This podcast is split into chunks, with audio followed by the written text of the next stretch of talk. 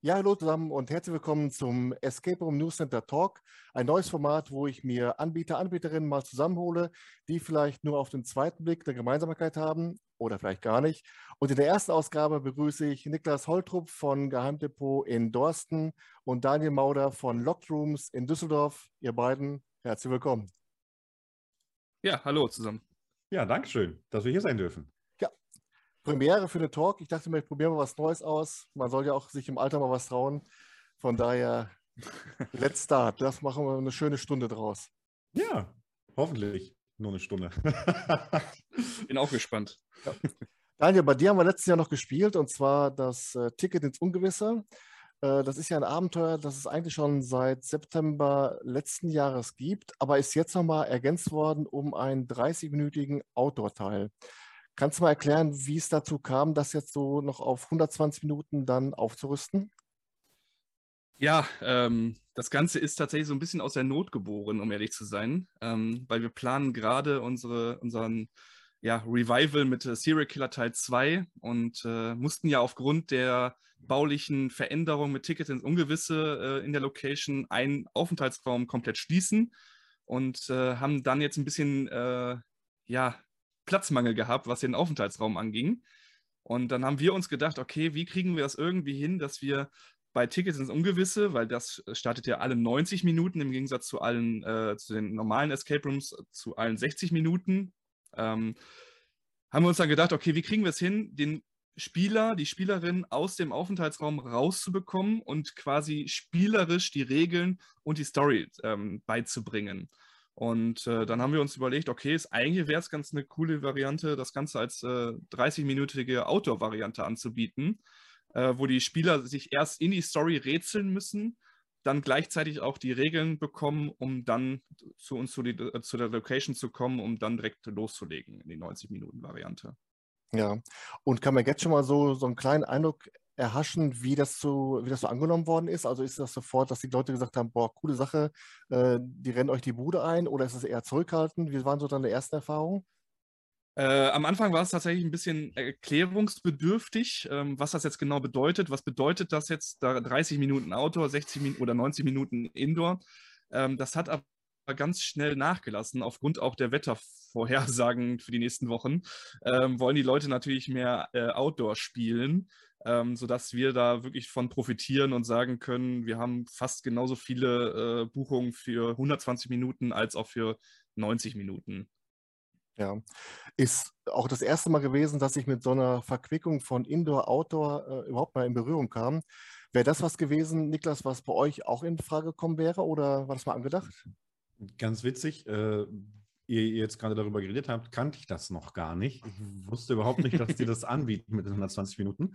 Ähm, ich finde es unglaublich spannend, weil äh, gerade so dieser Outdoor-Part jetzt im Moment, gerade wenn super Wetter ist, mega funktioniert, gerade auch bei uns mit den Touren. Und deswegen, äh, ich muss mit Daniel nochmal genauer darüber sprechen, was die genau machen und wie das genau aussieht, weil ich habe das Ticket ins Ungewisse vorher gespielt, bevor es eine Version gab. Und da muss ich nochmal rangehen und nochmal gucken. Also es wird, glaube ich, sehr spannend. Äh, ich finde es unglaublich cool und wir müssen es äh, vermutlich auch mal machen und mal ausprobieren, ähm, weil das Zechenambiente bei uns das natürlich auch einfach äh, anbietet, ne? so drumherum, eventuell woanders zu starten und dann äh, direkt vor dem Raum hinterher zu stehen, ähm, von einem Schauspieler begrüßt zu werden oder auf dem Weg dahin mit einem Schauspiel. Das äh, muss, man, muss man mal gucken, aber ich finde das unglaublich interessant, ja. Ja, hat auch mega Laune gemacht, sich erstmal da so ein bisschen äh, durchzufuchsen und dann das eigentliche Abenteuer war eine ganz neue Erfahrung und äh, wie gesagt, aber ihr habt ja mit äh, der Archivar beim Geheimdepot Dorsten, also ich habe es noch nicht gespielt, aber vom Hörensagen ist es ja wirklich eine der ungewöhnlichsten, außergewöhnlichsten Outdoor-Touren, die man äh, so kennt. Wo zu sagen ist das Besondere an dieser Tour aus seiner Sicht?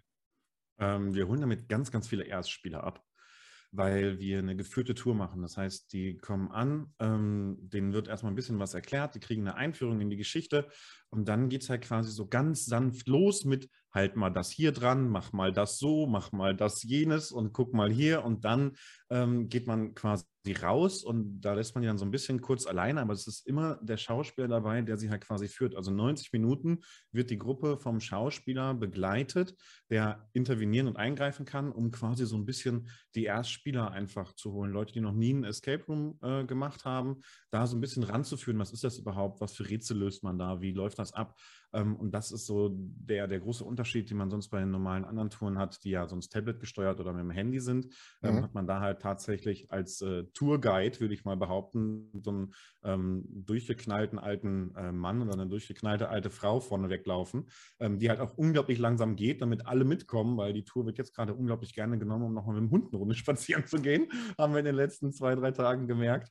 Ähm, Wie lange geht die Tour dann bei euch? Haben. 90 Minuten ähm, okay. insgesamt, die ganze Tour. Mit allem drum und dran sind es zwei Stunden. Also mit, dem, mit diesem ganzen Vorgeplänkel, was ich gerade gesagt habe, äh, sind es dann äh, zwei Stunden. Ja. Und ähm, ich finde das unglaublich interessant, weil das halt was ganz, ganz anderes ist als Outdoor-Touren, die ich bisher gemacht habe. Ähm, ob positiv oder negativ, ähm, wir haben beide Seiten schon gehört, äh, muss jeder halt für sich selber entscheiden. Ähm, es gibt natürlich Leute, die unglaublich enttäuscht sind, weil sie sagen, ähm, das war jetzt nicht das, war jetzt nicht so rätselaffin, wie ich mir das vorgestellt habe. Es geht da halt mehr um das Theaterstück, was erzählt wird, mit Rätselelementen, um quasi die Schauspielsequenz frei zu spielen, damit es dann weitergeht in der Story. Ja. Ähm, das heißt, bei euch, Daniel, wäre da praktisch der Outdoor-Teil mit 30 Minuten, dann aber wahrscheinlich zu kurz, um da auch nochmal einen Schauspieler, eine Schauspielerin mit einzubauen, oder? Ja, definitiv. Also äh, gerade Schauspiel braucht ja im Prinzip eine längere Story mäßig ähm, und auch ein bisschen mehr Zeit, um das Ganze äh, ja, dem, dem Kunden oder dem Spieler, der Spielerin dann auch äh, ja, so rüberzubringen, dass es dann auch äh, ankommt. Ähm, da kannst du jetzt nicht äh, an einem Spot jetzt auf dieser 30-minütigen Tour ähm, sagen, okay, wir stellen da jetzt einen Mitarbeiter, eine Mitarbeiterin hin, die dann einmal sagt, hallo, ich bin's. Ähm, das wird wahrscheinlich nicht funktionieren. Zumal man wirklich auch bei diesen 30 Minuten ähm, das ist ja äh, wie bei einem Escape Room ja so getaktet, dass diese 30 Minuten sollten sowohl von Vielspielern mehr oder weniger äh, in Anspruch genommen werden, als auch von Neulingen, ähm, sodass wir da wirklich äh, ja keine, keine großen äh, ja, Hirnleistungen abverlangen wollen. Und wenn dann noch ein Schauspieler mit dazukommt, dann kann ich mir gut vorstellen, dass das ja deutlich anspruchsvoller wird dann. Ja, ähm, diese, diese Lösung und diese Aufgabenstellung dieser, dieses 30-minütigen Outdoor-Teils hat mich so ein bisschen als Geocacher an die äh, Where I Goes erinnert. Ist das was, wenn man so diesen 30-minütigen Outdoor-Teil äh, erstellt, programmiert, wie auch immer, kann man sich das so vorstellen, eben wie so ein Where I Go, dass man mit Koordinaten arbeitet, mit Punkten oder wie kann man sich das als Laie vorstellen? Ja, definitiv, definitiv. Also wir mussten ja irgendeinen Weg finden, ähm, ja, das Ganze autark spielen zu lassen. Das heißt, äh, wir äh, verabreden uns ja nicht mit den, mit den Spielern in unserer Location, sondern die beginnen äh, irgendwo bei uns in der Umgebung und laufen den Weg komplett autark selber ab. Und es gibt auch keinen Mitarbeiter, der quasi einen folgt normalerweise. Bei euch war es ein bisschen anders, kann ich mal ein bisschen spoilern. ähm, ich kenne das. Ja, wir wollten nämlich auch ein bisschen gucken, was ihr so macht. Mhm. Ähm, nee, normalerweise laufen die Spieler tatsächlich komplett alleine den Weg und es gibt dementsprechend auch keine Hilfestellungen. Das heißt, wir mussten die Rätsel und auch die Rätselaufgaben so gestalten, dass das selbsterklärend ist. Und selbst wenn Fragen entstehen sollten, dass man sich selber helfen kann. Und mhm. das war die Schwierigkeit bei der ganzen äh, Sache, ähm, was wir aber hoffentlich jetzt äh, mehr oder weniger gelöst haben. Ja. Ähm, und dieses Outdoor-Abenteuer, das komplette Outdoor-Abenteuer, was ihr noch im Angebot habt, jetzt seit neuestem Elixier der Macht, ist das was, was ihr auch dann selbst konzipiert habt? Ist das was, was man so in, in so einer Art Baukastensystem sich als Anbieter zusammenstellen kann? Oder holt man sich das von außen ab? Wie läuft sowas ab? Äh, jein. Also das Ganze ist tatsächlich ein Konzept von äh, TapTracks, mhm. ähm, von den äh, Kollegen aus Karlsruhe, von der Adventure Box in Karlsruhe. Ähm, die stellen immer mal wieder gerne ähm, Konzepte vor, die uns eigentlich äh, fast immer gefällt, gefallen. Ähm, wir da eigentlich auch immer ganz gerne äh, mit denen zusammenarbeiten. TapTracks ist im Prinzip die Oberfläche, mit, deren, mit denen wir arbeiten über iPad. Äh, wir könnten darüber selbst äh, auch Touren gestalten, also ein bisschen baukastenmäßig. Wir können dann äh, die, die äh, Punkte selber ähm, ähm, koordinieren und auch die, die Rätsel selber gestalten. Ähm, Elixier der Macht ist tatsächlich aber ein eingekauftes ähm, Produkt, ähm, was wir von äh, TapTracks erhalten haben, was aber wiederum dann von uns ein bisschen nachgearbeitet werden muss, beziehungsweise auf unsere Stadt und auf unsere äh, Örtlichkeiten angepasst werden muss. Und das ist wiederum dann unsere Eigenleistung dahinter. Mhm. Ja. Ähm, bei euch ist dann eher so, Niklas, also für dich war ja mit Sicherheit klar, eure Tour muss auch dann wieder mit Schauspielern, mit Schauspielerinnen äh, bestückt sein. Wobei ich dazu sagen muss, immer da, wo wir gespielt haben, ihr habt natürlich auch ein Glück, dass ihr mit, äh, mit Marvin Reuter, mit Marius Neumann und mit deiner Wenigkeit auch wirklich echt gute Schauspieler äh, dabei habt, wo es echt Laune macht. Ähm, aber wie wichtig ist so dir dieser Aspekt des, des Live-Actings, der Schauspielerei bei deinen Abenteuern? Erstmal danke äh, für das Lob. das hören Marvin wir nicht so laut hören. Und unglaublich gerne. Genau, wenn Marvin das hört, kriegt er einen Höhenflug. Ähm, das heißt, er darf das nicht gucken. Okay. Nein, alles gut. Das, hat ja, das haben die beiden auch einfach verdient, weil sie einfach unglaublich gut sind ähm, in dem, was sie tun. Und das ist eben genau der Punkt. Wir heben uns so ein bisschen ab durch diesen Schauspielpart oder durch diese Schauspielerei, die wir einfach mit in den Räumen haben. Wir wollten damals nicht die ganz normalen Escape-Räume machen. Wir wollten halt was anderes direkt von Anfang an machen. Und ähm, deswegen wird es bei uns auch immer so sein, egal in welchem Raum man ist, wir haben immer das Schauspiel mit drin.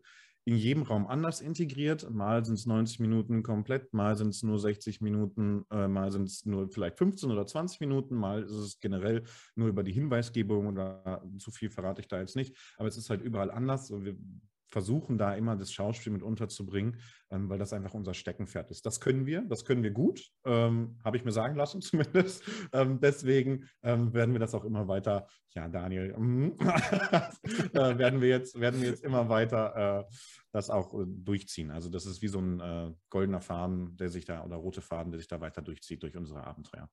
Ja, äh, und merkt man eigentlich auch bei, bei Spielern und bei Spielerinnen, dass die auch bereit werden, mal einen Euro oben drauf zu legen, wenn die merken, ah, da sind Schauspieler, Schauspielerinnen mit dabei? Oder nimmt das, ist, wird das so gar nicht wahrgenommen? Doch, das wird wahrgenommen. Ähm, da haben wir jetzt sehr lange drum gekämpft. Äh, fast äh, ein Jahr, würde ich jetzt mal behaupten, seitdem wir wieder so zumindest durchgehend konstant geöffnet sind ähm, wo man jetzt langsam merkt, okay, das kommt so an, dass wir überhaupt Schauspiel mitmachen, dass es halt auch wirklich äh, gute Qualität hat und nicht irgendwelche Laien äh, da stehen und jetzt irgendwie versuchen, den Ödipus aufzuführen, ähm, was ja gar keinen Sinn macht. Ähm, deswegen äh, ja, schon. Auf der anderen Seite ist es aber auch immer noch ein steiniger Weg, weil ähm, am Geld hapert es natürlich meistens hinterher. Äh, das ja, ist schwierig. Also das muss ich einfach sagen. Es ist unglaublich schwierig, da irgendwie zu gucken, ähm, weil ein Schauspieler möchte natürlich auch nicht den Mindestlohn bekommen. Ähm, deswegen muss man den Preis da ein Stück anheben. Äh, und dann sind die Leute aber auch, wenn sie hinterher rauskommen, ist dem bewusst, und das sieht man auch in den Rezensionen, dass sie sagen, ja, der Euro mehr, ähm, der ist äh, in Ordnung. Ähm, aber vorher sind sie manchmal so, das ist ja schon ganz schön teuer, auch wenn sie bei uns anrufen und nachfragen, was denn der Preis hinterher ist. Aber gut, das ist so. Das, äh, anders können wir uns sonst leider auch nicht halten. Ja, und es liegt auch daran, dass du, äh, du sagtest gerade, das hat jetzt ungefähr ein Jahr gedauert, ähm, bis ihr das quasi so etabliert habt bei euch oder bei euch in der Umgebung. Ähm, wie du ja gerade gesagt hast, das ist ja wirklich allein durch die Rezensionen, ähm, muss man ja daran arbeiten im Prinzip. Wie du sagst, genau. äh, ja, wenn da nur steht äh, mit Schauspieler und dann kostet die ganze Geschichte, jetzt überspitzt dargestellt, 100 Euro mehr, ähm, dann bucht das natürlich keiner. Wenn du aber jetzt äh, tausende von Bewertungen hast, wo überall drin steht, die, die schauspielerische Leistung ist äh, hervorzuheben, dann äh, ist das wieder was, eine andere Sache. Ne? Genau, keine halt. Frage. Und dann funktioniert das auch. Anders wird es nicht gehen. Ja, wobei, jetzt erzählt Opa mal ein bisschen aus dem Nähkästchen. Äh, ich hatte äh, vier Räume hinter mir. Wir waren zu Gast äh, bei unserer Familie in Offenburg im Schwarzwald und haben dann per Zufall rätselhaft in Freiburg äh, von Jochen Haas äh, als Flyer mal gesehen äh, mit Live-Schauspielern. Und da gingen bei mir sofort die Augen auf, oh, was, Escape Rooms mit Live-Schauspielern? ich hatte erst vier Räume hinter mir, also ich hatte noch keinen Vergleich, aber für mich war das schon mal dann Entscheidungs, äh, das war für mich ein Entscheidungskriterium, mich dann für der Fall Kaspar Hauser zu entscheiden, äh, gegenüber vielleicht anderen Freiburger Anbietern. Also das ist natürlich auch dann äh, ein Argument. Ne? Das finde ich ganz spannend, dass du das jetzt aus deiner eigenen Perspektive sagst. Ähm, ich hoffe, dass das in Zukunft so äh, entsteht und dass diese Nischen-Escape-Räume dadurch halt auch einfach nochmal ein bisschen mehr Zulauf kriegen. Egal, ob es jetzt unglaublich technische Räume sind, ob es Räume sind, die autark funktionieren, das heißt ohne Schauspiel oder ohne auch ohne äh, Spielleiter ähm, oder halt eben äh, die Räume mit Schauspiel. Ich bin da offen für alles und ich finde es ganz cool. Man muss sich halt nur darauf einlassen. Ne? Und das ist, glaube ich, der große Punkt. Ähm, Escape-Räume sind halt nach Deutschland gekommen äh, in Generation 1.0, das heißt Schlüssel-Schloss-Prinzip. Ähm, und jetzt entwickelt sich das ganz langsam weiter und das ist unglaublich spannend zu sehen, was so die einzelnen Betreiber daraus machen. Ja, ähm, gerade im Punkt Weiterentwicklung, Daniel, bei euch ist jetzt so, wie gesagt, die Verquickung Auto-Element mit einem Indoor-Escape Room. Hätte man sich auch vorstellen können, das auch als Frage an euch beiden, dass man auch zum Beispiel ein, ein Online-Game mit einem Escape Room verbindet. Das heißt, ist eine Vorgeschichte mit der Buchung anläuft über ein Online-Game und dass das dann praktisch vor Ort weitergespielt wird? Oder ist oft dann zwischen Buchung und Spiel so viel Zeit, dass so einer wie ich dann das eh wieder vergessen hat? Wahrscheinlich ja. Und man muss auch wirklich dazu sagen, man erreicht halt bei der Buchung auch immer nur eine Person mehr oder weniger. Das ist also das große Problem, auch was wir so sehen, wenn wir ähm, ja mit der Buchungsbestätigung zum Beispiel die Story schon einleiten wollen. Ähm, man erreicht wirklich meistens immer nur den, der auch gebucht hat. Und die anderen vier, fünf, sechs Leute, die erreicht man halt dadurch nicht. Und die kommen dann trotzdem in Location und sagen, ja, pff, ich weiß von nichts, erzählt mir bitte alles. Und dann stehst du da und musst es trotzdem alles nochmal erzählen. Oder nochmal äh, das, was in einem Online-Game oder sonstiges erzählt wurde, ähm, nochmal erläutern. Und ja, da hat man im Prinzip nichts gewonnen, leider. Außer bei der einen Person, die dann wiederum vielleicht eine Rezension schreibt. Mhm. Keine Frage, ich sehe das ähnlich wie Daniel. Ähm, das große Problem ist zum Beispiel bei uns, Sie können 90 Minuten vorher den Slot bei uns buchen. Und dann äh, ist das einfach gar nicht machbar, äh, dass sie dann vorher noch, wenn es zeitlich gar nicht funktioniert, dass sie vorher noch eine äh, Online-Escape machen oder sonstiges. Wir haben das mal ausprobiert mit einer Textdatei, PDF-Datei, die halt quasi weitergeleitet wurden oder weitergeleitet werden müsste ähm, in die Gruppe, um dann da schon mal so ein bisschen ähm, zu bleiben mm, oder da schon ein bisschen zu rätseln. Schwierig. Deswegen ähm, haben wir es auch wieder gelassen und haben es nicht gemacht. Ich finde es aber ganz spannend und wenn irgendjemand mal eine Lösung hat dafür, äh, ich bin immer offen für Neues. Ja, ja ich hebe auch die Hand dafür. Denn mir fiel das ein, gerade bei äh, Ticket ins Ungewisse. Man hätte dann ja so die, die Vorgeschichte, wie kam es denn jetzt dazu, praktisch, dass man sich vielleicht erstmal das Ticket äh, erspielen muss online. Klar, die Geschichte von deinem Abenteuer ist ja jetzt eine andere, weil man ja praktisch dann das Ding bekommt, obwohl man gar nicht an dem äh, Gewinnspiel teilgenommen hat. Aber äh, interessant wäre es schon, klar, wenn es machbar ist. Ich wüsste auch keine Lösung. Ja, das ist halt das, das, das, das Schwierige. Man muss halt alle Spieler irgendwie mit einmal erreichen und äh, dann, äh, wir hatten schon Ideen mit, dann müsste man von allen Spielern die Telefonnummer haben und die dann schon mal irgendwie anrufen und die halt von, schon von vorab in die Geschichte ziehen. Problem ist nur, wenn wir was Gruseliges machen, haben die hinterher Angst, weil da irgend so ein creepy Typ anruft ähm, und die dann nicht unterscheiden können, gehört das jetzt zum Spiel, ist das Realität und dann äh, ist diese Wand verschmilzt sehr schnell ähm, und dann weiß man nicht, äh, was tatsächlich gewollt ist und was nicht. Deswegen haben wir das erstmal wieder gelassen. Ja. Und das Argument, wo du gerade sagtest, dass praktisch ja auch kurzfristige Buchungen gemacht werden können, ist es auch das, was dagegen spricht, dass man das Abenteuer schon mit der Buchungsbestätigung äh, beginnen lässt? Meiner Meinung nach ja. Ähm, das macht nämlich sonst gar keinen Sinn. Also bei uns ist es so, wie gesagt, 90 Minuten vorher ähm, dass man da buchen kann, weil sonst, äh, also wir haben die Möglichkeit mit dem Personal das so zu machen. Ähm, aber ich glaube, das würde dann aufhalten. Also wenn die Leute nicht wissen, dass das schon passiert oder dass da schon vorab was gäbe, dann werden sie hinterher enttäuscht, weil sie es nicht lösen können, ähm, weil die Zeit zu knapp ist. Äh, das ist, glaube ich, der Punkt, den ich nicht so gut fände in dem Moment. Hm. Ja, wir haben äh, ähnliche Erfahrungen tatsächlich jetzt auch mit der 120-Minuten-Variante gemacht. Bei uns ist es ja so, dass wir äh, zwingend eine ähm, Handynummer brauchen, ähm, um den, den Spielern eine SMS zu Buchungszeitpunkt zu schicken.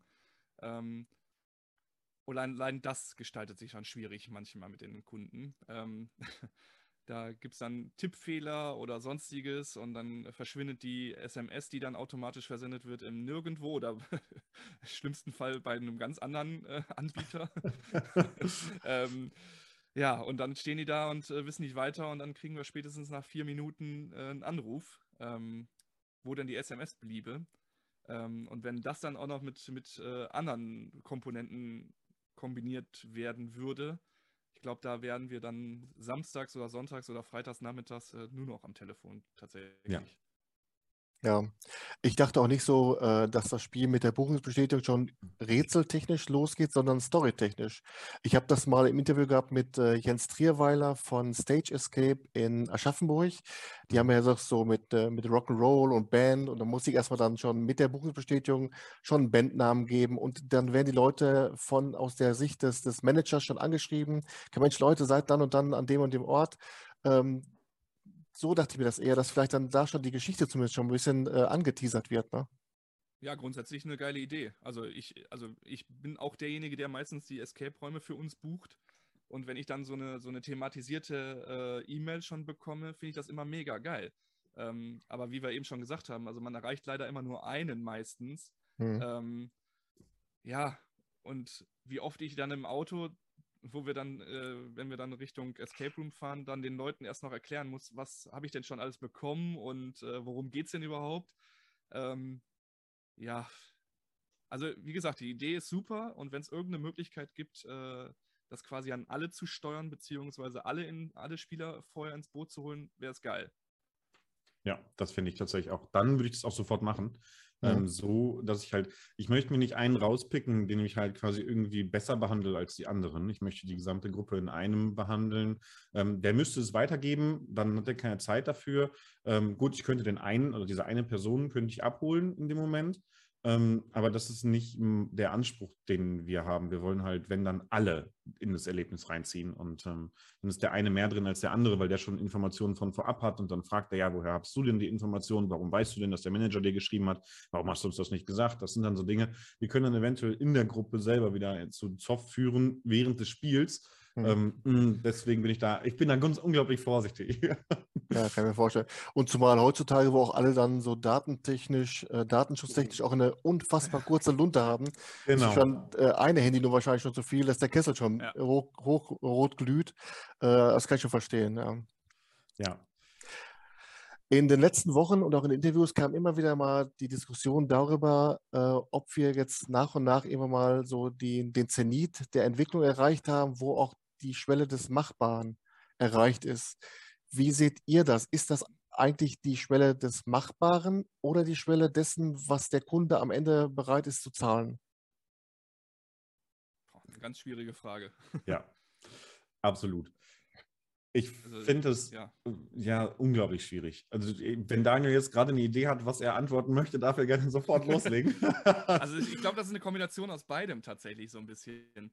Also man muss natürlich die Waage halten zwischen ähm, Entwicklungskosten und damit meine ich auch die Bauzeit und Baukosten im Verhältnis zu dem, was man überhaupt nehmen kann auf dem Markt. Ähm, also es bringt ja nichts, wenn wir jetzt einen Raum bauen ähm, und wir müssten dann aber von jedem Spieler äh, 100 Euro nehmen, um wieder bei dem Beispiel von 100 Euro zu bleiben. Ähm, das, das würde nicht ankommen. Da würde man eventuell die Vielspieler erreichen, beziehungsweise die, die äh, gut betucht sind. ähm, mhm. Aber man kriegt nicht den, den Massenmarkt in dem Sinne, dass man sagt, okay, der, der ist lukrativ beziehungsweise rentabel überhaupt, der, der Raum. Ähm, deswegen sehe ich das ein bisschen zwiegespalten. Natürlich muss das äh, muss es eine Entwicklung geben in, in der Szene und auch in den Escape Rooms. Also, dass wir Gott sei Dank nicht mehr die 1.0 oder die 2.0 Räume auf dem Markt mehr oder weniger haben, finde ich super. Und ich finde auch die, die Entwicklung von den einzelnen Anbietern schon ziemlich cool. Ähm, aber es gibt tatsächlich meiner Meinung nach auch eine natürliche Grenze, ja. Ja, ja, wir gehen halt immer mehr in diese ähm, Abenteuerschiene. Ne? Also der Escape Room, wie er früher war, ähm, den gibt es immer noch. Das ist auch so ein richtig cooler Nostalgiefaktor, wenn ich mal in so einem Raum stehe, wo ich nur Kisten habe mit Schlössern und Schlüsseln. Das ist unglaublich cool. Ähm, aber ist nicht mehr. Ja, genau, ein Raum, also so, ja, ne, so zehn Quadratmeter, sechs Leute. Ähm, keiner kann sich so richtig bewegen. Das ist unglaublich genial. Das macht unglaublich Spaß auch. Ähm, Aber ich glaube, damit holst du die ähm, Leute, die jetzt Escape-Räume spielen wollen, nicht mehr ab. Ähm, also du musst natürlich schon ein Stück weit äh, höher gehen und ein Stück weit in unterschiedliche Nischen dich irgendwie entwickeln. Das passiert ja im Moment auch. Also es gibt wirklich Räume, die unglaublich technisch sind, wo auch schon der ganze Raum sich bewegt als Beispiel ähm, in dem man sich befindet. Ich glaube, da sind wir noch lange nicht an dem, was noch entstehen kann. Ich glaube, wenn wir uns in zwei Jahren wieder treffen würden, würden wir sagen, das hätten wir so nicht erwartet, was jetzt kommt. Ähm, weil ich glaube, dass wir machen, oder? können wir auch. ähm, aber das ist tatsächlich der Punkt. Ähm, ich glaube, da nicht da, wo wir wo wir sein können oder in zwei Jahren stehen werden, weil es einfach Dinge gibt, an die wir bis jetzt noch gar nicht gedacht haben. So dieses Theater ist ja jetzt gerade was, was unglaublich im Kommen ist, machen immer mehr mit Schauspielintegration. Es machen aber auch Leute, die halt sich bewegende Räume, was ich unglaublich cool finde. Ähm, ich glaube, da gibt es ganz viele Nischen, die wir noch nicht kennen und glaube auch, dass das äh, kostentechnisch hinterher, wenn man die richtige Version findet oder den richtigen Weg findet, das eigentlich gar nicht so das Problem sein wird. Und ich glaube, dass die Leute dafür auch bereit sind, einen Euro mehr zu zahlen, wenn jetzt da steht, ähm, dass der Raum sich um alle sechs Achsen drehen kann, ja, als Beispiel. Ne? Hm. Ähm, schwerelos ist oder ich habe keine, also es gibt ja so unglaublich viele Ideen, ähm, die Leute haben.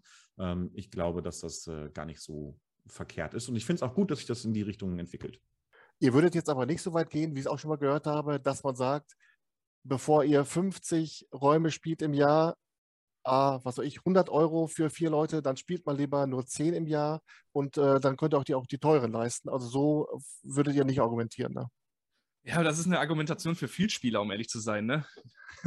also das ist, äh, also vielleicht ja, vielleicht nein. Ähm, Habe ich mir noch keine Gedanken drüber gemacht, aber wir erreichen ja tatsächlich noch viele Erstspieler. Und die abzuholen ist ja immer noch die Schwierigkeit.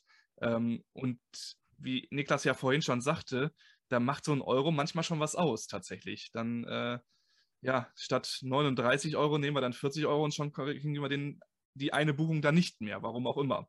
Ne? Ja. Ähm, für mich persönlich, äh, ja, ich spiele lieber ähm, fünf geile Räume als zehn mittelmäßige Räume, um ehrlich zu sein. Hm. Keine, keine Frage. Das sehe ich ganz, ganz genauso. Aber ähm, ich bin auch der Meinung, dass man äh, ja jetzt gerade im Moment ganz, ganz viele Kosten hat, die auch einfach sich schon erhöhen. Das heißt, der Preis steigt dadurch schon automatisch in die Höhe. Und wenn man jetzt noch sagen würde, ähm, wir machen jetzt das ultra geilste Konzept, gibt es so noch nicht auf der Welt, ähm, stecken da, weiß ich nicht, 500.000 rein ähm, und es kommt keiner, weil es keiner bucht, äh, weil das dann 250 Euro kosten würde für zwei Leute, äh, dann stehst du da und hast halt eben 500.000 Euro Investitionskosten gehabt und sagst, gut, war schön. Äh, aber ein geiles Konzept hast du dann. Ja, genau, aber das nützt dir halt nichts und ich glaube, du musst da den, den Mittelweg finden. Klar, es wird sich immer weiter verändern. Wir haben auch jetzt gerade gemerkt, dass die Escape Room-Branche die Preise, ich glaube, fast alle angehoben haben. Das liegt aber einfach oder hängt damit zusammen, dass ja auch einfach der Mindestlohn jetzt steigt oder gestiegen ist zum 1.7., jetzt nochmal zum 1.10. steigt. Das sind alles Dinge, die man natürlich berücksichtigen muss. Ähm, und ich glaube, wenn man jetzt nochmal sagt, wir machen nochmal eine größere Investition, ich glaube, das wäre im jetzigen Zeitpunkt zu viel.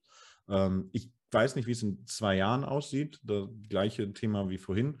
Ähm, ich bin da sehr gespannt, aber ich glaube nicht, dass das eine Lösung ist, weil es halt einfach, also für den normalen Freizeitbereich hinterher dann nicht mehr das ist, was die Leute sich, glaube ich, vorstellen.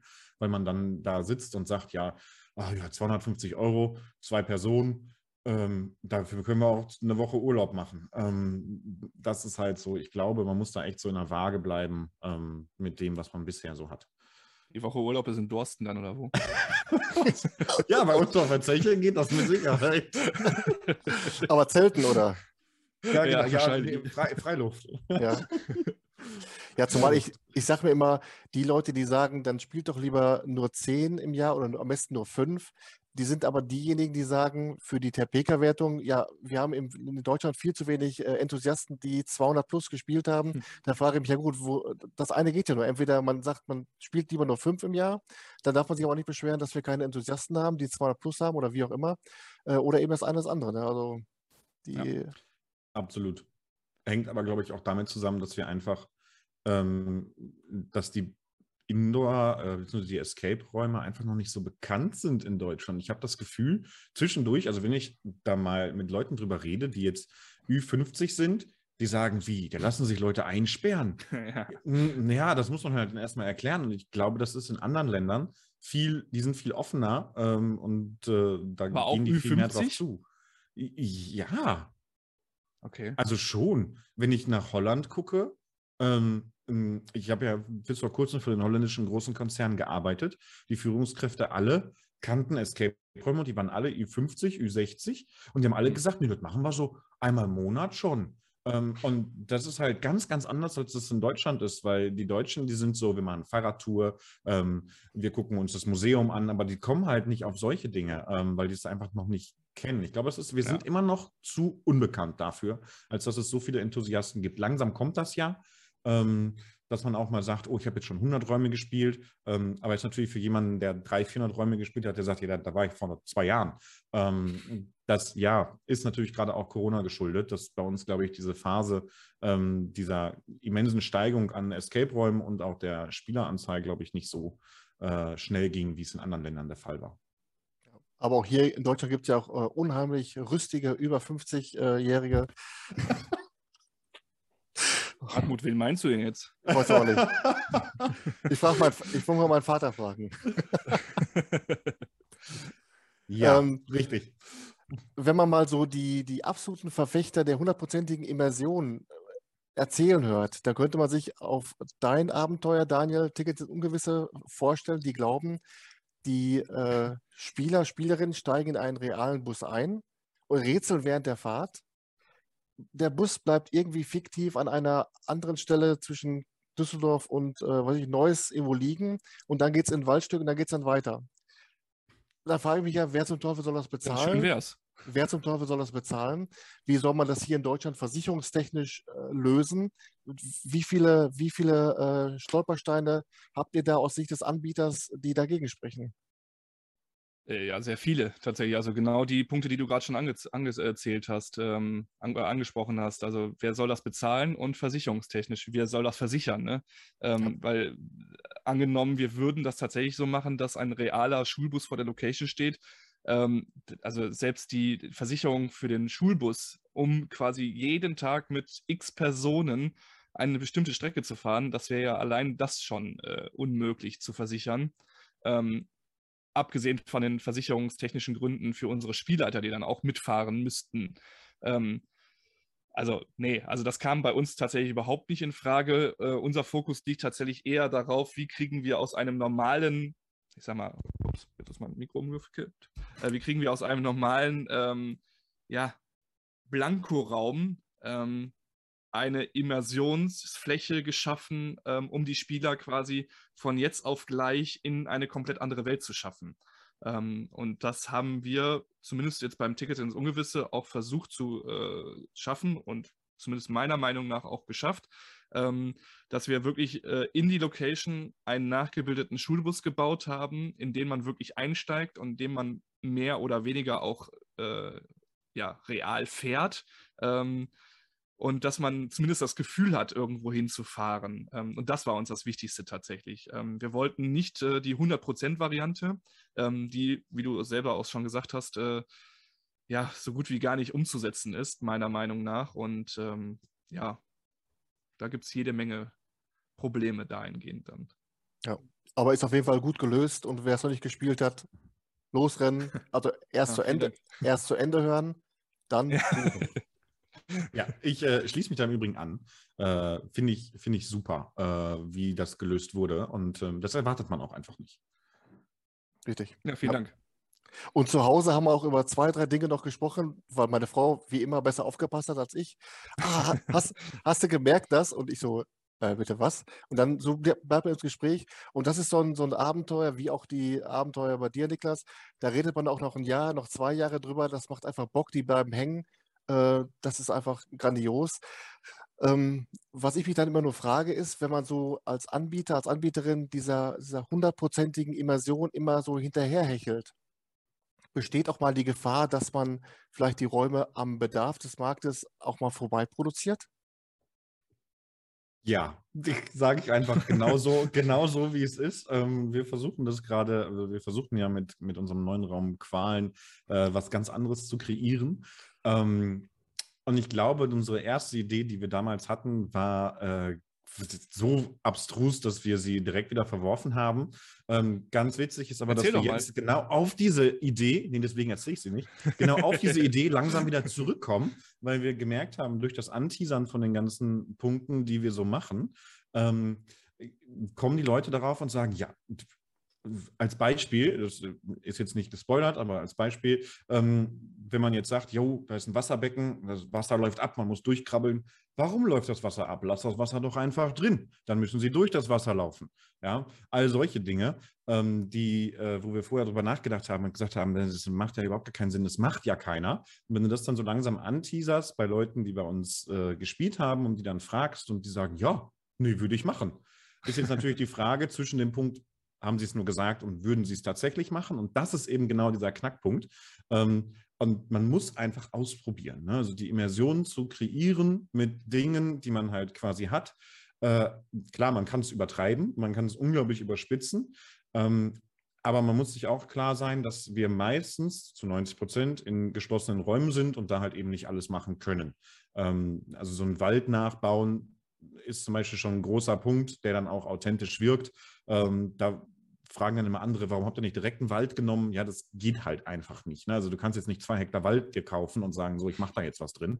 Ähm, wir sind halt eben auf diese Indoor, auf dieses Indoor beschränkt. Ähm, außer man macht es so wie Daniel jetzt ja zu Anfang äh, schon besprochen, ähm, dass man Outdoor und Indoor miteinander verknüpft. Aber ich glaube einfach, ähm, man muss da echt abwägen zwischen der perfekten Immersion und dem wir übertrumpfen und übertrumpfen und übertrumpfen ähm, und dem Part, was wollen die Leute tatsächlich haben. Also klar, den Leuten kann es nie zu krass genug sein auf der einen Seite. Ähm, die wollen auch Spaß haben, aber wir haben halt auch gemerkt, dass die Leute an ganz, ganz kleinen Dingen manchmal Spaß haben. Ne?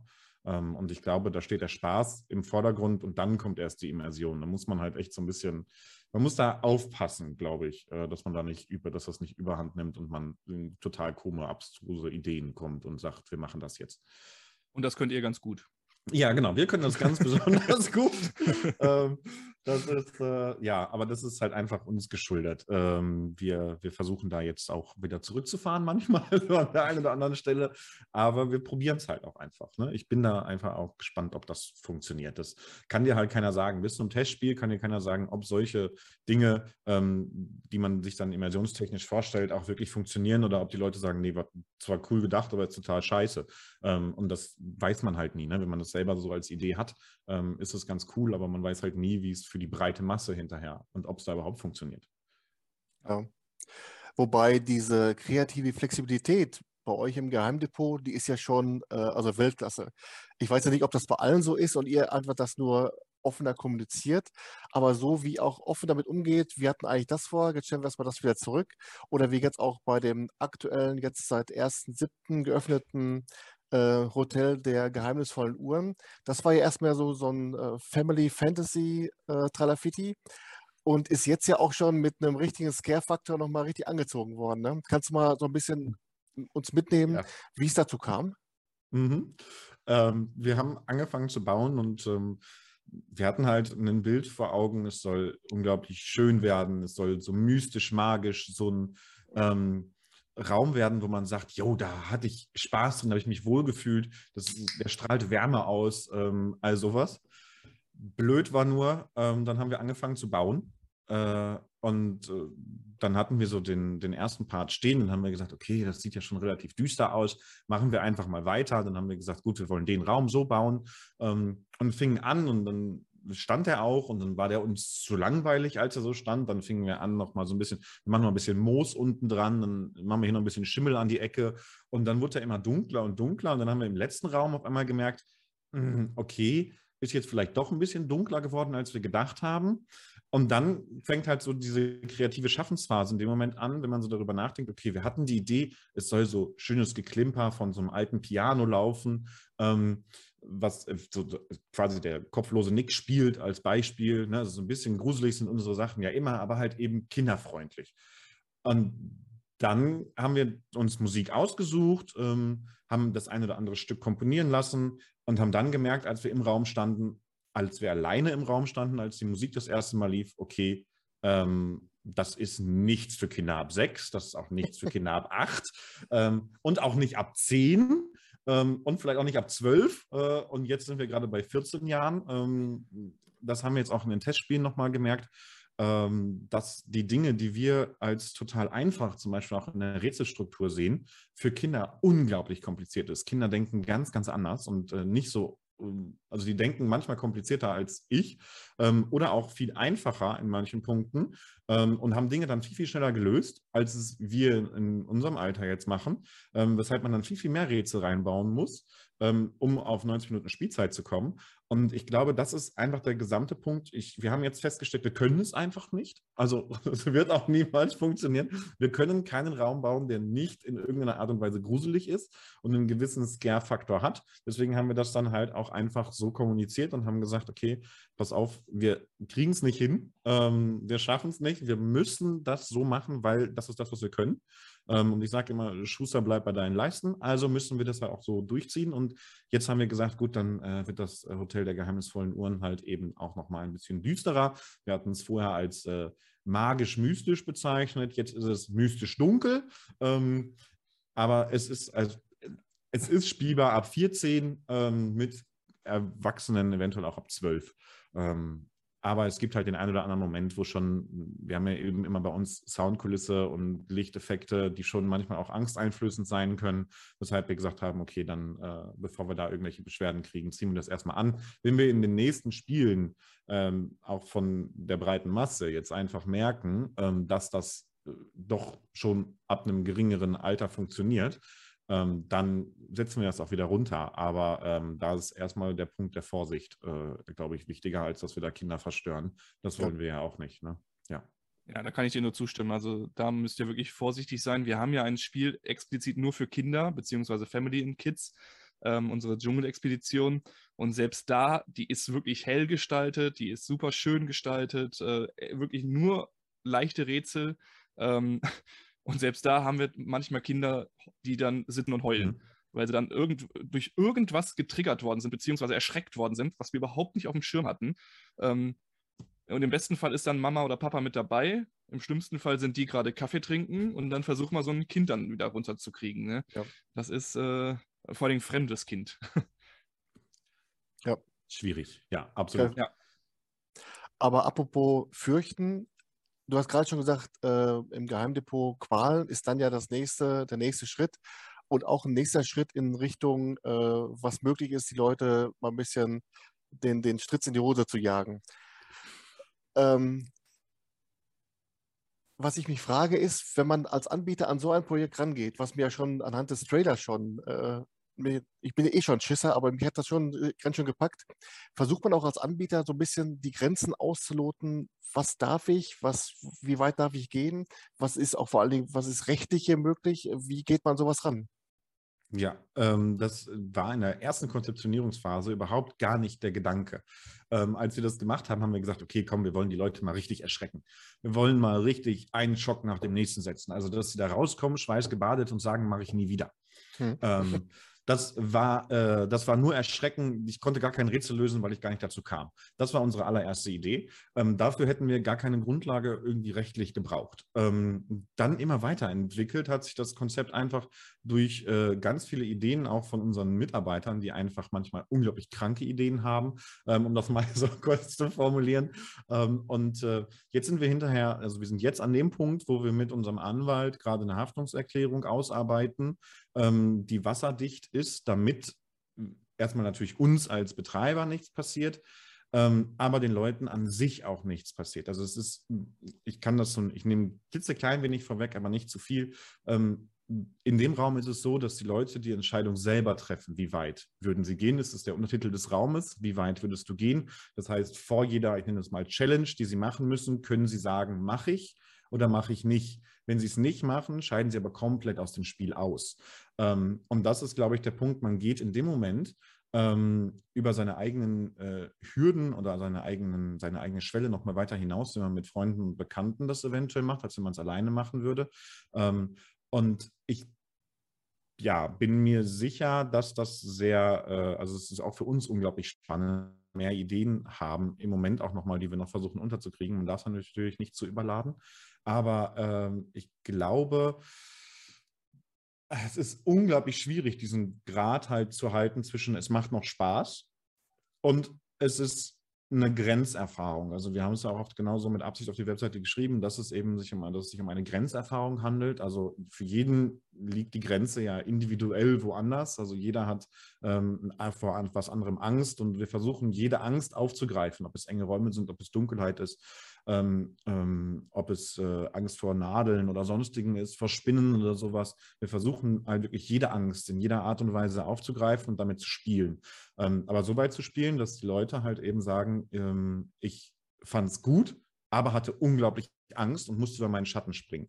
Es gibt ja unterschiedliche Arten von, von, von, äh, von Horror. Ähm, wir gehen da eher in diese Psycho-Horror-Schiene. Das heißt, wir überlassen den Spielern die Entscheidungsgewalt vollkommen selbstständig. Das heißt, wir zwingen sie zu nichts. Ähm, und das ist schon teilweise unglaublicher Horror genug, wenn man selber vor einer Entscheidung steht und nicht weiß, mache ich es jetzt oder mache ich es jetzt nicht. Ähm, und dann mitgezogen wird und hinterher sagt, ich hätte es eigentlich nicht gemacht ähm, und da auch so ein bisschen über seine Hürden springt, ähm, die man sich so selber gesetzt hat. Ähm, ich kann überhaupt nicht sagen, ob das hinterher erfolgreich ist oder nicht. Das werden wir jetzt in den Testspielen sehen. Ähm, ich bin da sehr, sehr zwiegespalten im Moment, weil ich es überhaupt nicht einschätzen kann. Also es wird sehr, sehr spannend. Äh, und ich kann äh, dazu auch im Moment noch nicht viel sagen, weil ich nicht weiß, äh, wie das überhaupt läuft oder ob dieses Konstrukt, was wir uns ausgedacht haben, überhaupt funktioniert. Es kann auch sein, dass das äh, eine schöne Idee war und es gar nicht funktioniert. Als Beispiel. Das könnte passieren. Ich bin gespannt, wie viele äh, Spieler dann zu euch äh, wiederkommen und ja. sagen, okay, wir sind an Challenge 1 gescheitert beispielsweise ähm, und sagen, ach komm, wir wissen, was kommt, zumindest bei Challenge 1. Ähm, lass uns nächsten Samstag da nochmal hingehen.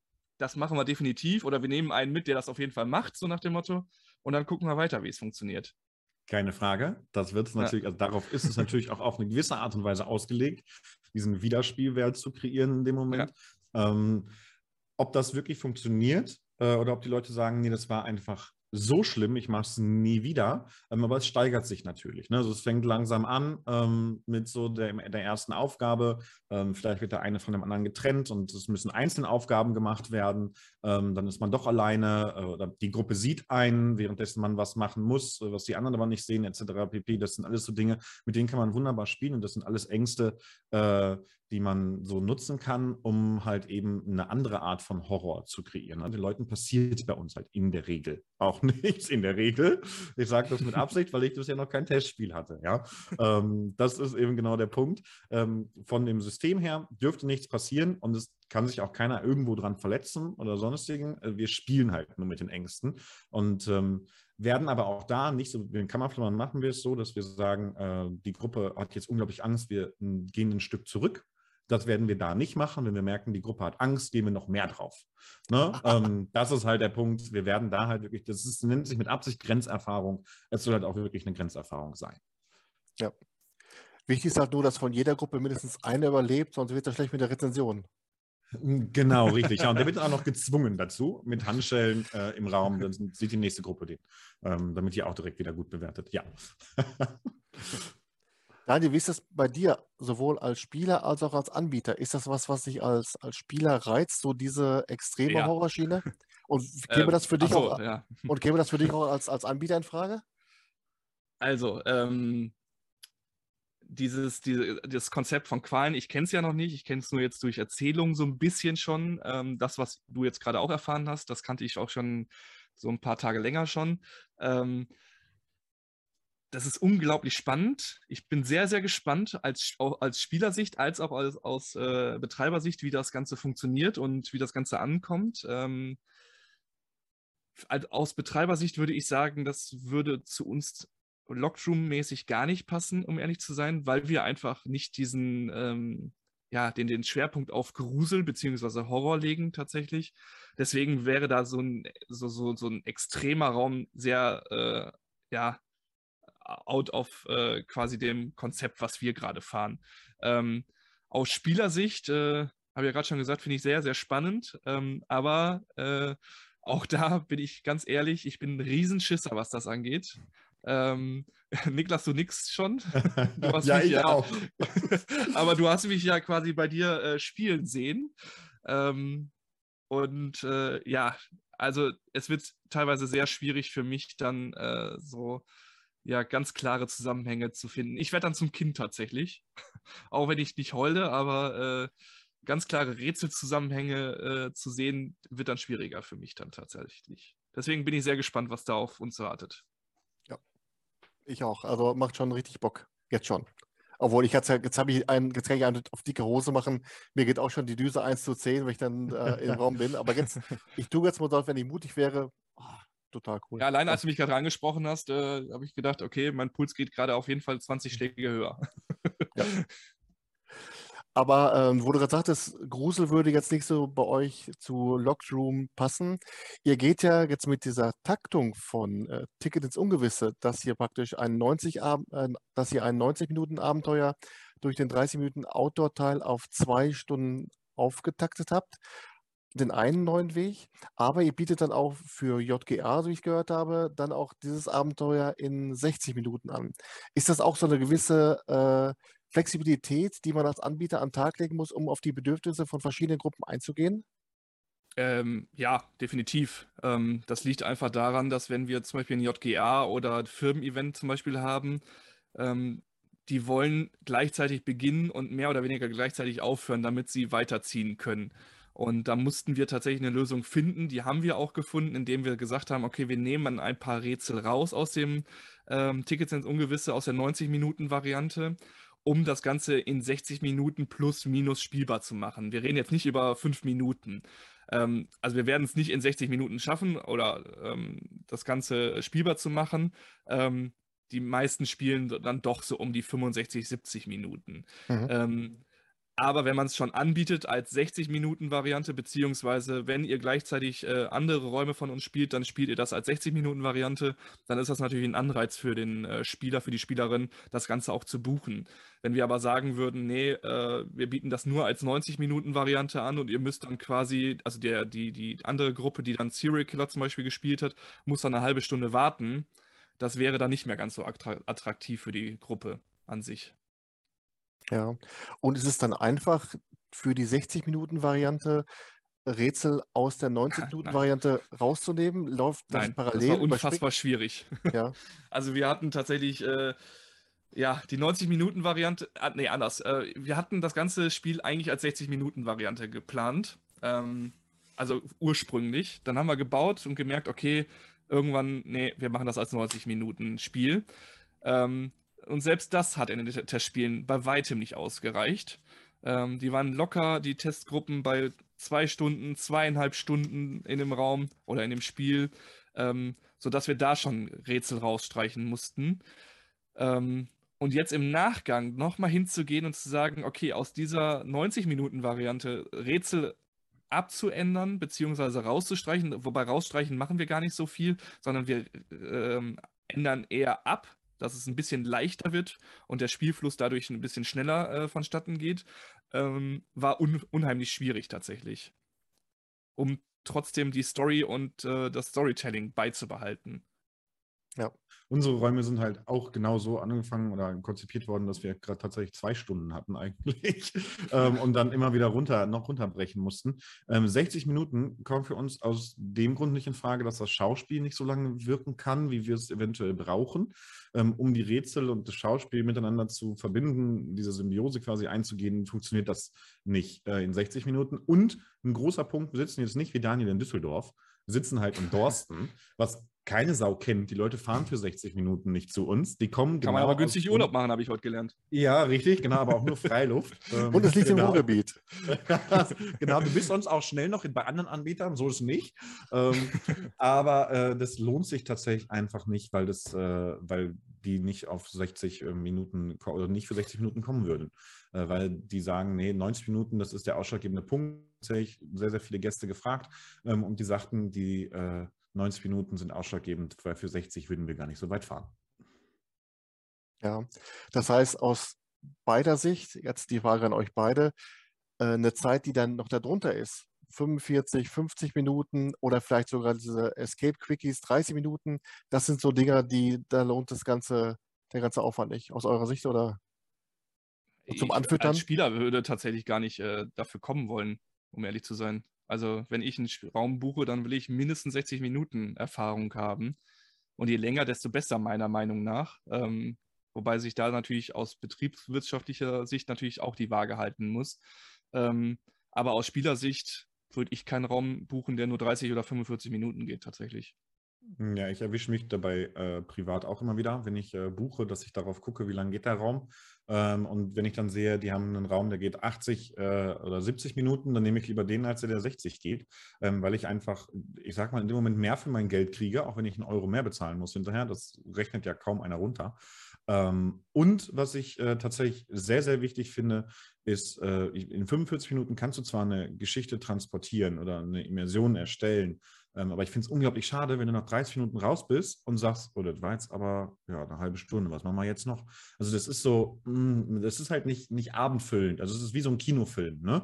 Ähm, Mhm. Wenn ich ins Kino gehe, dann bin ich zweieinhalb Stunden im Kino mit äh, Anstehen beim Popcorn und sitzen und äh, warten auf den Film und Film gucken und dann wieder rausgehen. Ähm, und genau das wollen wir ja auch kreieren. Also wir wollen ja eben auch, dass die Leute etwas länger bei uns sind. Ähm, Im Übrigen, Qualen sollte früher, vorher, bevor wir äh, Qualen mal hatten, eigentlich Toiletten-Escape werden. Ja, ähm, ganz witzig. Und der sollte nur 15 Minuten gehen. Die Idee haben wir verworfen. Ähm, genau aus dem Grund, wir hatten zwar damals gesagt, ja, wenn die dann bei uns 90 Minuten gespielt haben, können sie ja nochmal hier für 15 Euro 15 Minuten hinten dranhängen und den noch eben schnell machen.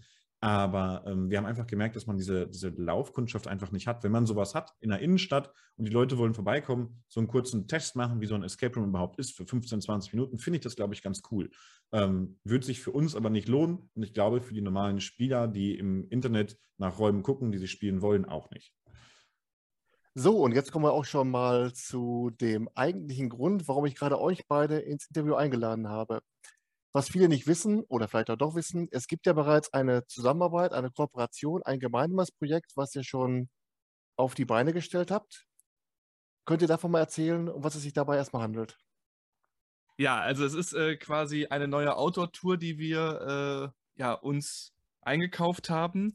Und zwar äh, Monster in the City. Ähm, das ist eine Radtour tatsächlich so ab sechs bis acht Jahren, würde ich jetzt mal sagen. Ich glaube, Niklas sagt sogar schon ab sechs Jahren, wir sagen ab acht Jahren, oder? Ich müsste jetzt nachgucken. Also, Weiß ich nicht. Könnte ich dir Sagen wir mal, zwischen, zwischen sechs und acht Jahren kann man damit beginnen. Ähm, ist wirklich eine reine Kindertour, die wirklich sehr, sehr süß gestaltet ist. Und äh, auch da wird ein Tablet im Prinzip durch die Mission führen. Ähm, es geht rein thematisch darum, dass äh, ein Professor eine Maschine entwickelt hat, um Monster sichtbar zu machen, das Tablet in dem Fall.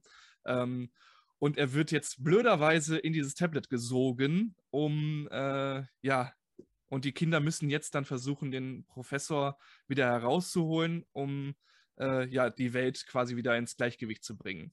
Ähm, aus diesem Grund müssen sie dann in der Stadt so ein bisschen herumlaufen, bei uns meistens im Volksgarten ähm, oder hauptsächlich im Volksgarten und dort die Monster suchen und äh, quasi mit Ar Augmented Reality dann scannen und damit als gefangen ähm, einloggen. Erst wenn alle Monster gefangen worden sind, erst dann ist der Professor wieder frei. Ja. Ja. Ähm, ich finde es unglaublich spannend, ähm, dass man da quasi dieses Augmented Reality verbunden hat mit haptischen Gegenständen, die man äh, hat, äh, womit man halt wirklich was machen muss. Also als Beispiel, man muss eine Wasserprobe aus einem, äh, aus, einem aus Wasser entnehmen, ähm, aus entweder einem Fluss oder einem Brunnen oder sowas. Und das finde ich unglaublich cool, weil man halt einfach wirklich Kindern ähm, spielerisch was beibringt. Also man hat wirklich dieses Edutainment, was ja im Moment unglaublich im Kommen ist, mit da drin. Also man lernt darüber, wie viele Ampeln gibt es in Deutschland als Beispiel. Ähm, die Kinder müssen darüber diskutieren, äh, müssen das abschätzen und dann löst äh, das hinterher der Professor oder aber auch die Krähe von dem Professor, die quasi so der äh, Spielleiter des Ganzen ist, ähm, das Ganze auf. Ähm, und äh, das ist ganz cool, weil die Kinder so in eine Diskussion kommen. Und ähm, das tun die ja, oder haben die aufgrund von Corona unglaublich wenig getan. Die haben sich wenig selber gesehen. Und ähm, das ist tatsächlich echt cool, gerade draußen ähm, diese Monster zu scannen. Und äh, ich habe die Tour selber gemacht, ähm, als ich fertig war. Und ich fand es unglaublich süß und ich hatte richtig viel Spaß. Mhm. Ähm, auch. Und äh, sie, sie ist total bunt gestaltet, äh, hat ein tolles Storytelling. Ähm, das ist tatsächlich einfach ein rundes Ding, ähm, wo man sagen kann, das äh, passt und es passt halt einfach gefühlt in jede Stadt. Und das ist das Coole daran, dass man diese Tour einfach nehmen kann und auf jede Stadt projizieren kann. Und das ist halt für Kinder was, äh, wo man nicht nur Spaß hat, sondern auch noch ein bisschen was lernt. Und das ist äh, immer sehr wertvoll. Ne? Also gerade auch für die Eltern. Ähm, und man läuft mit dem Tablet quasi wirklich nur durch die Gegend, löst Aufgaben und da halt eben auch Teamaufgaben, die man zum Beispiel auch auf dem Tablet lösen muss, zum Beispiel gleichzeitig irgendwelche Knöpfe drücken und zur richtigen Zeit loslassen.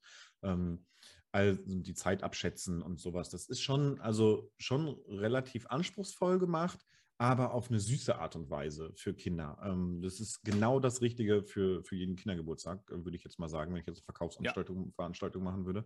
Ich finde das unglaublich gut. Ich habe selber keine Kinder, aber Daniel könnte da, glaube ich, mehr zu sagen. Ja, wobei ähm, die noch nicht in dem, in dem spielfähigen Alter sind. Ah, stimmt, ja gut. Das okay. muss man dazu ja, sagen. Stimmt. Aber ich denke da tatsächlich schon immer ein bisschen auch aus äh, Vatersicht, aus Elternsicht. Und das ist wirklich sehr, sehr cool und sehr, sehr süß gemacht. Ähm, speziell auch diese, diese, diese ähm, Programmierung der App ist sehr professionell gemacht, muss man ja. ehrlich sagen.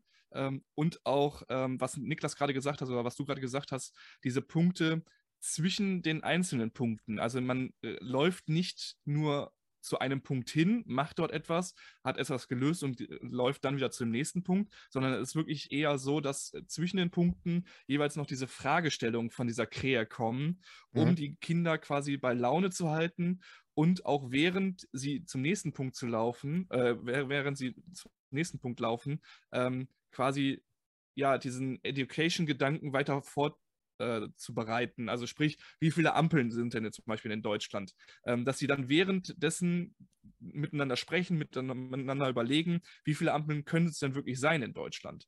Ähm, und dass sie dann nicht quasi, ach guck mal, das ist ein Spielplatz, wir gehen jetzt spielen. Ja, genau, genau, genau. Das passiert nämlich sonst viel zu schnell. Und ja. diese, ich fand es bei einer Frage unglaublich cool. Es gibt da in dem Spiel den Lampendrachen, ähm, der für die Lampen zuständig ist und das halt eben jeden Abend das Feuer in den Lampen entfacht. Ähm, und dann kommt die Frage, gab es Drachen wirklich früher? Und das ist natürlich eine Frage, wenn du die Kinder stellst, die beschäftigt die noch nicht nur die, die 20 Minuten, die sie auf dem Weg sind, sondern noch die vier Tage ja. danach. Ja. Ähm, und das ist was, was ich einfach unglaublich cool finde. Das hattest du vorhin auch schon gesagt, Hartmut, dass äh, man darüber reden muss. Also, dass man, dass man das, wenn Dinge im Kopf bleiben und man darüber redet, ist halt einfach genau äh, dann noch mehr viel Spaß gemacht und man immer wieder was hat, worüber man erzählen kann. Und das ist halt bei der Tour gerade bei Kindern so unglaublich gut dass das auch wirklich funktioniert. Also ähm, ich hätte so nie bauen können, äh, bin ich ganz, ganz ehrlich. Und ja. äh, auch das Overlay von dem Tablet, wie das hinterher aussieht und was man da für Funktionen hat und so, das ist einfach alles kindgerecht gehalten ähm, und macht unglaublich viel Spaß. Also selbst mir. Und das heißt was. ich bin nicht so schnell zu begeistern, aber das war echt cool. ähm, Mal ganz kurz, äh, die Tablets kommen dann aber von euch oder kann das jeder, der ein Tablet hat, auch dann sofort vor Ort buchen und sofort loslegen? Oder wie läuft das dann technisch? Die kommen von uns tatsächlich. Die kommen von euch, ja. Weil es genau. gibt ja genau. nicht Tablets, sondern auch die äh, Gadgets, die wir dann mitgeben, wie zum Beispiel äh, die Tasse, die wir dann äh, benutzen oder die Kinder dann benutzen, um das Wasser zu schöpfen. Ähm, es gibt noch ein paar Special Effects in Anführungszeichen, die wir jetzt aber natürlich nicht so ganz so verraten wollen, hm. weil es sonst ein bisschen äh, ja, gespoilert wäre. Ähm, auch die kommen alle von uns. Genau, ja, richtig. Also es ist halt nicht nur eine normale Wasserprobe, die man entnimmt als Beispiel. Ne? Genau, es, halt, genau. es passiert damit auch immer noch was und das ist halt das Coole, ähm, dass das nicht nur so was ganz Einfaches ist, man hat jetzt die Wasserprobe genommen und muss dann gucken, halt sind jetzt 20 Milliliter. Ähm, nein, mit dieser Wasserprobe passiert dann halt hinterher was und das ist halt unglaublich cool, dass, äh, dass man sich da solche Gedanken gemacht hat und eigentlich mit relativ einfachen Mitteln ähm, Kinder so zu begeistern, finde ich, finde ich super. Ähm, deswegen, ja. äh, Daniel hat die Tour damals äh, gesehen und hat uns auch direkt informiert und wir haben uns das auch mit angeguckt und es war echt, ich war begeistert. Schöne Geschichte, hört sich gut an. Ja. Und ich bin leicht zu begeistern, aber trotzdem gut. Ja. Jetzt kommen wir mal zum eigentlichen Grund äh, dieses Interviews oder vielmehr äh, euer gemeinsamer Punkt. Und zwar ist es eine VIP-Kooperation. Und jetzt bin ich gespannt, was sich dahinter verbirgt. Vielleicht möchtest du diesmal anfangen, Niklas. Ach hey, jetzt muss ich. Hätte ich jetzt auch okay. vorgeschlagen. Ja, perfekt, super, genau. ähm, jetzt tatsächlich haben wir äh, schon sehr, also ich weiß gar nicht, wie lange wir daran jetzt äh, gearbeitet haben, an dieser ja. Kooperation. Ja, gefühlt ist es, ich glaube nicht nur gefühlt, ich glaube, es ist ein Jahr. Ähm, wo wir gesagt haben, gut, was kann äh, der Spieler, der bei entweder uns im Geheimdepot oder bei Lockroom in Düsseldorf quasi gespielt hat, ähm, was würde dem etwas bringen, ähm, wenn wir dem quasi so eine VIP-Karte ausstellen würden, ähm, wo er jetzt quasi in so einem VIP-Club ist, äh, den wir quasi gegründet haben. Mit dieser VIP-Karte erhält der Gast beim jeweils anderen Anbieter ähm, fünf Minuten mehr Spielzeit. Ähm, das heißt, man hat halt eben, wenn es jetzt kurz vor knapp Zeit, äh, die Zeit zu Ende wäre, hätte man halt eben diese fünf Minuten, die man länger spielen könnte. Es gibt immer einen Softdrink pro Person noch gratis. Es gibt ein Escape-Spiel äh, für zu Hause mit dazu, was man dann am Ende des, äh, des Spiels noch von uns ausgehändigt bekommt. Und äh, bei beiden gratis Printfoto. Bei uns äh, kostet das nämlich äh, sonst Geld. Bei Daniel weiß ich nicht, ob er das mittlerweile eingeführt hat oder nicht. Er, er scheut sich da, glaube ich, vor. Nein. ähm, deswegen ähm, ist dieses Print halt eben äh, noch mit dabei. Das heißt, man hat halt hinterher pro Spiel bei dem Spiel zu zweit eine Ersparnis von 30 Euro, ähm, egal bei welchem Anbieter man jetzt quasi ist. Ähm, und das äh, ist halt natürlich schon mal eine coole Sache und so äh, macht man halt einfach diese, diese Verkettung von anderen Escape Room-Anbietern. Weil ein Escape Room kann man bekannterweise nur, meistens zumindest nur einmal spielen. Ähm, wenn man die Rätsel kennt, dann ist halt vorbei. Und äh, dann muss man halt irgendwie untereinander miteinander kommunizieren und kooperieren, ähm, um halt zu sagen, yo, ich bin von dem Anbieter überzeugt, ich finde die Räume cool, ähm, ihr könnt gerne dahin gehen. Und nicht nur das zu machen, sondern halt eben auch zu sagen, ähm, wir haben die Kooperation und ihr könnt dabei sogar noch was, äh, ihr habt davon sogar noch was, wenn ihr zu dem Anbieter geht. Das heißt nicht nur, wir finden die Räume gut, sondern ihr könnt sogar noch 30 Euro sparen. Finde ich tatsächlich immer noch was Nettes, als wenn man nur einfach diese, äh, diese, diese Kooperation macht mit, äh, ja, ihr könnt da hingehen, ist ganz gut. Ähm, das ist halt ganz schön, weil man hat nichts in der Hand. Und mit dieser VIP-Karte, ich habe jetzt gerade leider keine hier, bin unglaublich schlecht vorbereitet. Ähm, aber wenn ich eine hier hätte, ähm, die ist halt auch Gold und ähm, genauso wie man sich so eine VIP-Karte halt quasi vorstellt, äh, mit den beiden Logos drauf, genauso wie, wie, das sein muss und die gibt man dann halt quasi beim jeweiligen anderen Anbieter wieder ab. Ähm, und dann äh, kann man damit halt eben diese, diese Gesamtersparnis von 30 Euro bekommen. Genau. Gut, und zusätzlich an, ja. war unsere Schwierigkeit ja überhaupt auch äh, grundsätzlich erst eine Kooperation in, äh, ins Leben zu rufen. Wie machen wir es, obwohl wir, ich sag mal, geografisch gesehen relativ weit auseinander sitzen? Ähm, weil unsere Spieler, die jetzt zum Beispiel aus dem Großraum Düsseldorf kommen, die kennen vielleicht Geheimdepot noch gar nicht, ähm, weil sie nicht in dieser Region gesucht haben. Und so sagen wir, okay, ne, nicht nur, das ist eine Empfehlung, sondern fahrt bitte dorthin, nehmt die Stunde äh, oder die 40 Minuten oder 50 Minuten Fahrzeit in, in Kauf. Dafür bekommt ihr aber tatsächlich auch mehr Leistung dort. Ja. Das war der Grund, die, die Grundidee noch dahinter. Genau, coole, ja. coole Geschichte, ja. Lustigerweise, das Erste, was mir dazu einfällt, das Bild, was ich jetzt nicht mehr aus dem Kopf kriege, ist, jemand spielt Qualen, liegt, blutversch liegt blutverschmiert, in Ketten gelegt, der Gong geht, die Zeit ist rum und er sagt, ich habe noch die Goldkarte. Ich habe noch fünf Minuten. ich habe noch fünf Minuten.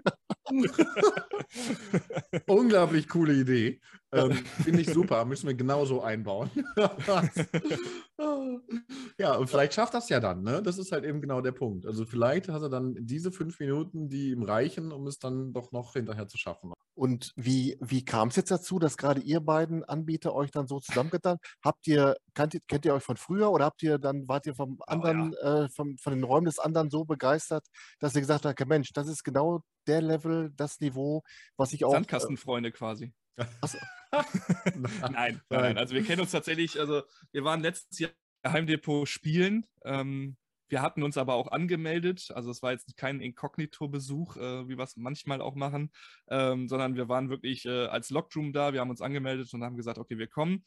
Und wir wurden so herzlich äh, empfangen tatsächlich in, in Dorsten. Ähm, und die Spiele haben uns so überzeugt, dass wir dann auch relativ zügig gesagt haben, hör mal, Niklas, hasse Bock, haben, wollen wir nicht irgendwas zusammen machen? Ähm, ja, und dann als äh, quasi Niklas und Co. dann bei uns dann auch wart, äh, waren, ähm, ja, ist das Ganze dann ein bisschen ins Rollen gekommen tatsächlich. Genau, andersrum ist es nämlich genauso, nachdem die natürlich bei uns waren, mussten wir erstmal gucken, gut, wer ist das, was können die, was machen die. Ne? Ähm, Düsseldorf, wie Daniel gerade schon sagte, ist halt einfach für uns sonst normalerweise auch zu weit weg. Also es ist halt nichts, was wir uns jetzt genauer angucken ähm, auf dem Markt. Das ist halt einfach, weil das Einzugsgebiet nicht, nicht interessant ist in erster Linie. Ähm, und äh, wir waren da und haben den ersten Raum gespielt. Das war der äh, Serial Killer. Den, äh, das ist, das ist, glaube ich, euer erster Raum gewesen, den ihr gemacht habt, ja. hattest du gesagt. Ne? Ähm, und waren von dem, trotz der Tatsache, dass der so lange existiert, ähm, schon begeistert. Danach haben wir das Motel gespielt. Das war dann das zweite Spiel an dem Tag. Das hat es dann nochmal gesteigert. Und dann sind wir beim Ticket ins Ungewisse halt ähm, absolut geflasht worden, sage ich mal so, wie es ist, weil man es also überhaupt nicht erwartet hat in keinster Art und Weise. Und das war der Punkt, an dem wir gesagt haben, okay, jo, so eine Kooperation ist für uns unglaublich interessant, ähm, weil äh, natürlich jetzt auch nicht nur nach außen hin für den Spieler eine Kooperation entstanden ist, sondern nach innen jetzt auch einfach. Ähm, wir sind viel, viel mehr miteinander vernetzt. Wir äh, tauschen Dinge miteinander aus, wie zum Beispiel das mit dem Monster in the City. Und so entstehen einfach Zusammenarbeiten, ähm, die vielleicht vorher nie entstanden wären, wenn Daniel mit seinem Team nicht bei uns gespielt hätte. Ähm, um das ja, beziehungsweise so wir den Kontakt ja über äh, Philipp damals genau, hatten, tatsächlich. Richtig, genau. Also ein gemeinsamer Freund quasi, äh, der bei Niklas gearbeitet hat oder arbeitet, das weiß ich gerade nicht gar nicht. Gearbeitet ähm, hat, ja. Ja, und äh, er dann zu mir irgendwann gesagt hat, hör mal, Daniel, geh doch mal ein Ge Geheimdepot spielen. Das haben wir dann gemacht, ja, und so ist es dann zustande gekommen, ne? Ja. ja. Also, also, danke Philipp in dem Sinne. ja, richtig, genau. Wenn er das mal hört oder sieht. Ja. Ähm, das ist nämlich tatsächlich, äh, und das, so funktioniert das. Ne? Und das ist total schön zu merken. Ähm, und wir kooperieren halt intern jetzt mit so vielen Dingen und machen da einfach auch so viel und tauschen uns auch einfach mal aus oder gehen zusammen den einen oder anderen Escape Room auch einfach spielen. Ähm, das ist total schön, äh, dass das halt funktioniert. Ist das jetzt eine Sache zwischen euch beiden, also praktisch, dass ihr das als zwei Anbieter anbietet? Oder würdet ihr sagen, wenn jetzt noch ein dritter käme oder ein vierter, wir machen das äh, zu vier, zu fünf, wie auch immer, oder wird das nachher dann auch für den Kunden nachher wieder zu teuer? Also wir haben tatsächlich darüber nachgedacht intern äh, in der Planung der VIP-Karte. Ähm, das haben wir aber relativ schnell, ich sag mal, in Anführungszeichen verworfen aus Grund, aufgrund von zeittechnischen Gründen. Weil wir bauen neue Räume, Niklas und äh, Team baut neue Räume. Dementsprechend haben wir gesagt, okay, in Anbetracht dessen, dass wir eventuell erst noch andere Räume oder andere Anbieter testen müssen, in Anführungszeichen, ob die dann auch dazu passen oder zu unserem Konzept beziehungsweise zu Geheimdepots äh, Konzept passen würde, haben wir dann gesagt, okay, wir machen das erstmal mit uns beiden als äh, Partner ähm, was aber tatsächlich nicht bedeutet, und da spreche ich mal für uns beide, Niklas, ähm, dass wir nicht offen dagegenüber sind, äh, andere Anbieter damit einzuladen. Mhm. Ja, genau. Ähm, das hing einfach daran, dass wir halt nie geschafft haben, ähm, mal die Räume zu spielen, die Daniel empfohlen hat und Daniel nicht geschafft hat, die Räume zu spielen, die wir empfohlen haben. Ähm, und ja. genau da ist halt das Problem gewesen, wo wir gesagt haben, okay, dann äh, lassen wir das erstmal, aber wir sind da natürlich offen. Äh, dass äh, wir da noch mehr eventuell auch mit aufnehmen, weil ich glaube, das ist einfach ein Mehrwert nicht nur für uns als Betreiber, sondern auch für die Spieler hinterher. Sehe ich genauso. Kann man äh, auch schon sagen, was das ungefähr kosten wird für den Spieler, für die Spielerin? Also was kostet dann diese VIP-Karte? Nichts, gar nichts. Die kriegt jeder äh, Spieler im Prinzip äh, vor Ort ausgehändigt, nachdem er bei uns oder beim Geheimdepot ein Spiel gespielt hat und kann dann quasi äh, ja, beim nächsten Spiel bei uns oder beim Geheimdepot wieder eingelöst werden. Nicht schlecht. Finde ich auch eine tolle Idee und ich hoffe, dass es auch Nachahmer findet, denn ich denke mal, so eine Zusammenarbeit, was auch nachher dann beim Kunden ankommt, ist immer eine tolle Sache und ähm, wünsche euch dafür viel Erfolg. Ja, danke schön. Vielen Dank. Jetzt kommen wir mal zu einer Sache. Ihr beiden wart ja schon Interviewgast im Escape Room News Center zu einer Zeit, wo es die Interviews noch in Textform gab, also praktisch da, äh, wo alles noch in Schwarz-Weiß war. Ähm, ihr habt aber seinerzeit schon euren Geheimtipp genannt. Das sollen die Leute auch gerne mal nachlesen. Mich würde heute interessieren, was ist denn der Lieblingsraum des Einzelnen beim anderen? Kann ich das gerne anfangen. Ja, also bei mir ist es ganz klar ähm, tatsächlich äh, gefangen im Schacht, ähm, weil einfach die Größe beeindruckend war tatsächlich und dieses Konzept von, und da will ich jetzt gar nicht so viel spoilern, ähm, von, man ist ein bisschen separiert zu den anderen Spielern und muss sich quasi zusammenrätseln. Und das fand ich einfach mega cool, mega gut umgesetzt. Ähm, und wir hatten sehr, sehr viel Spaß dort tatsächlich. Ja, ähm, das hat man auch gesehen im Übrigen, dass ihr da sehr viel Spaß hattet. das war, das war aber man lässt sich ja cool. auch tatsächlich, also wir lassen uns ja tatsächlich auch ein und das muss man einfach bei euch auch. Ne? Genau. Ne? Aufgrund der Schauspieler, es bringt ja nichts, ähm, wenn man einen äh, Spieler oder eine Spielerin drin hat, die dann äh, da sitzt und sagt, ne, ihr könnt mich alle mal so nach dem Motto, ich habe jetzt überhaupt keinen Bock drauf auf diesen Driss, den ihr da, da fabriziert. Da wird es natürlich, glaube ich, als Spielleiter oder als Schauspieler dann auch schwierig, denjenigen oder diejenige dann auch abzuholen. Ne? Hm, absolut, keine Frage. Das ist eine Meisterleistung in dem Moment zu gucken, dass man halt eben alle abholt. Mittlerweile haben wir so die ein oder anderen Kniffe entwickelt. Das hat auch sehr lange gebraucht. Ähm, es gibt ja unterschiedliche Spielertypen, äh, die einfach in so einem Escape Room zugange sind. Äh, und äh, da haben wir versucht, jetzt alle abzuholen. Also ob es nur der Beobachter ist ähm, der Zuschauer, äh, der, der wirklich ganz viele Rätsel löst, proaktiv ist. Ähm, und wir haben mittlerweile, kann ich eigentlich sagen, für egal wen oder egal welchen Spielertyp da eigentlich äh, was, was problemlos funktioniert. Also es ist tatsächlich ein Punkt, ähm, den ich zum Beispiel bei Daniels Raum, bei Daniels Raum äh, Ticket ins Ungewisse unglaublich gut finde, dass man einfach damit nicht rechnet. Also man sieht den Bus, wenn man reinkommt schon und sagt sich, never. Das haben, die haben jetzt hier nicht so einen halben Bus da reingebaut. Ähm, dann kommt man rein, man sitzt in diesem Bus und dann bewegt, also er vibriert und das mehr will ich jetzt nicht sagen. Ähm, das ist äh, so immersiv in dem Moment, dass du sagst, äh, okay, äh, vielleicht fahren wir doch, ähm, oder vielleicht bewegt er sich doch oder bewegt er sich nicht. Und dann ähm, im gesamten weiteren Verlauf des Spiels kommst du immer an so einen Punkt, wo du denkst, nee, das haben sie jetzt nicht gemacht. Und dir dann nochmal weiter und dann bist du an einem anderen Punkt und denkst dir, und jetzt, und das ist einfach so, ich habe, das sind Dinge mit einem, ich nenne es Wow-Effekt, die du einfach nicht erwartest in dem Moment. Das ist, ist ein Raum, der mich komplett abgeholt hat, storymäßig, ähm, emotionsmäßig am Ende und auch immer wieder an den Phasen, wo ich dann zwischendurch war, wo ich mir gesagt habe, boah, nee, ey, jetzt gleich reiße ich hier irgendwas ab, weil ähm, mir das zu lange dauert, das Rätsel, weil wir alle zu blöd sind, ähm, hat es der Raum trotzdem wieder geschafft, uns äh, wieder reinzuholen und zwar mit dem einen oder anderen Gimmick oder mit der einen oder anderen Tatsache, dass irgendwas passiert, womit du nicht rechnest. Ähm, und das mag ich an dem Raum so unglaublich gerne, weil es einfach was, also ich habe ich so bisher noch nicht erlebt ähm, in anderen Räumen und das finde ich so, so beeindruckend. Ja, danke schön.